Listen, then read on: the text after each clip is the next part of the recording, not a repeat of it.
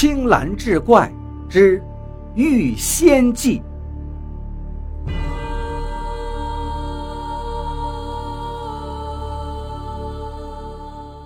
话说明万历年间，徐州有个富家子弟叫秦万里，仗着家资丰厚，整天吃喝嫖赌，不务正业。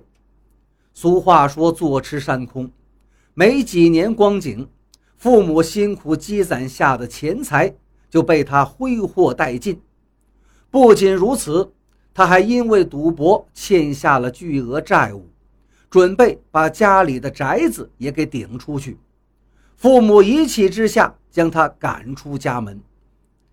秦万里无家可归，只得流落街头以乞讨为生。这一日，正在街头游荡，忽然乌云密布，狂风四起，眼看要下大雨了，他赶紧四处寻找遮风避雨的地方，找来找去，最后。在城外找到了一间废弃的破庙，破庙里供奉着一尊太上老君的神像，因为年久失修，庙顶早已破败不堪。不大会功夫，雨下来了，雨水从破洞处滴落下来，将太上老君的神像也给淋湿了。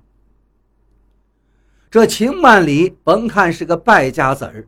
但心地还算善良，他一看神像被雨淋湿了，于心不忍，便上前将神像搬到了破庙的角落中，然后靠着墙壁睡了起来。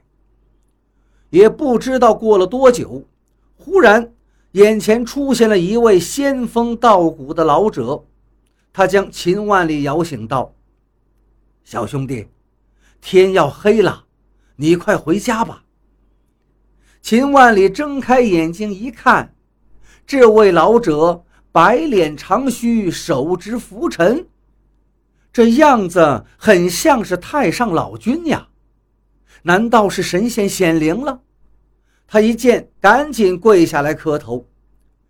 原来是神仙爷爷驾到，我这厢有礼了。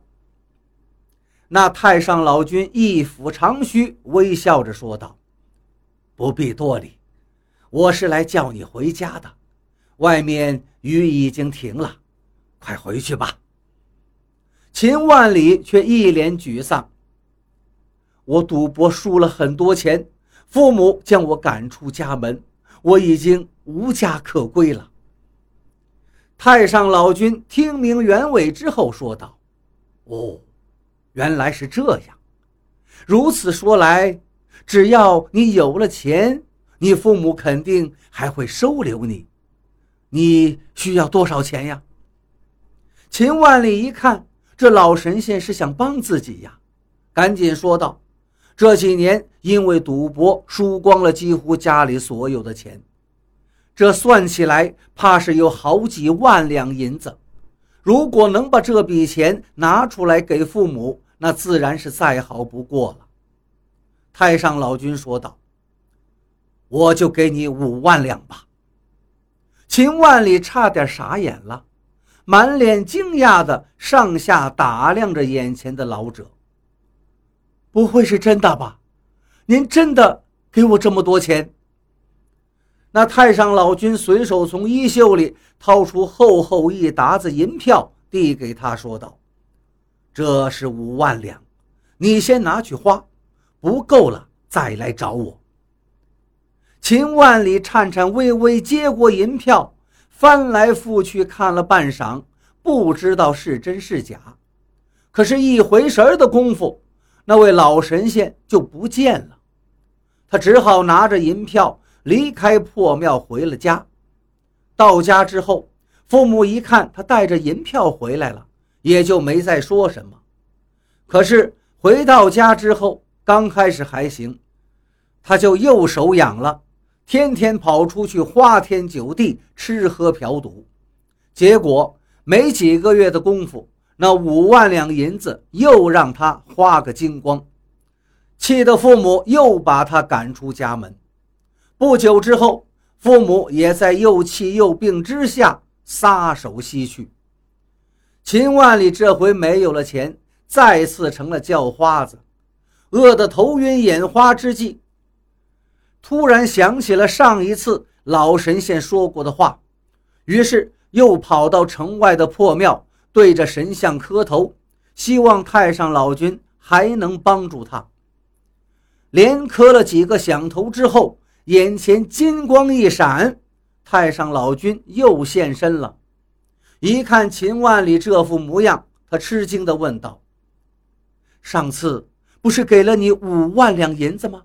怎么还是这般模样啊？”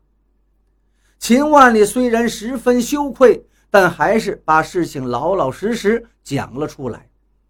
他原以为这老神仙会生气，谁知道他竟和颜悦色地说道：“神仙也有犯错的时候。”更何况是凡人呐，你说吧，这次还需要多少钱？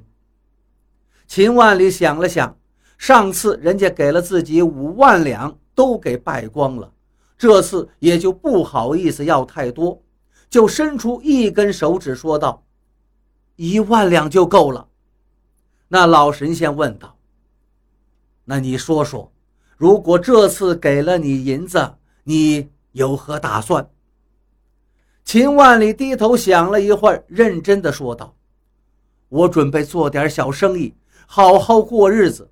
从今之后，再也不赌了。”太上老君点了点头，道：“只要你跟着我走，并按照我所说的去做，我就能让你父母再活过来。”秦万里听了，高兴坏了，当即就跟着太上老君走了。老神仙带着他来到了一处世外桃源，指着一座高大的宫殿，对他说道：“你先进去坐定，一会儿无论看到什么，或者受到什么煎熬和劫难，即使是你的亲人好友受尽折磨，你也一定不能说话，坦然面对一切，最终方能修成正果。”说完之后。他就消失不见了。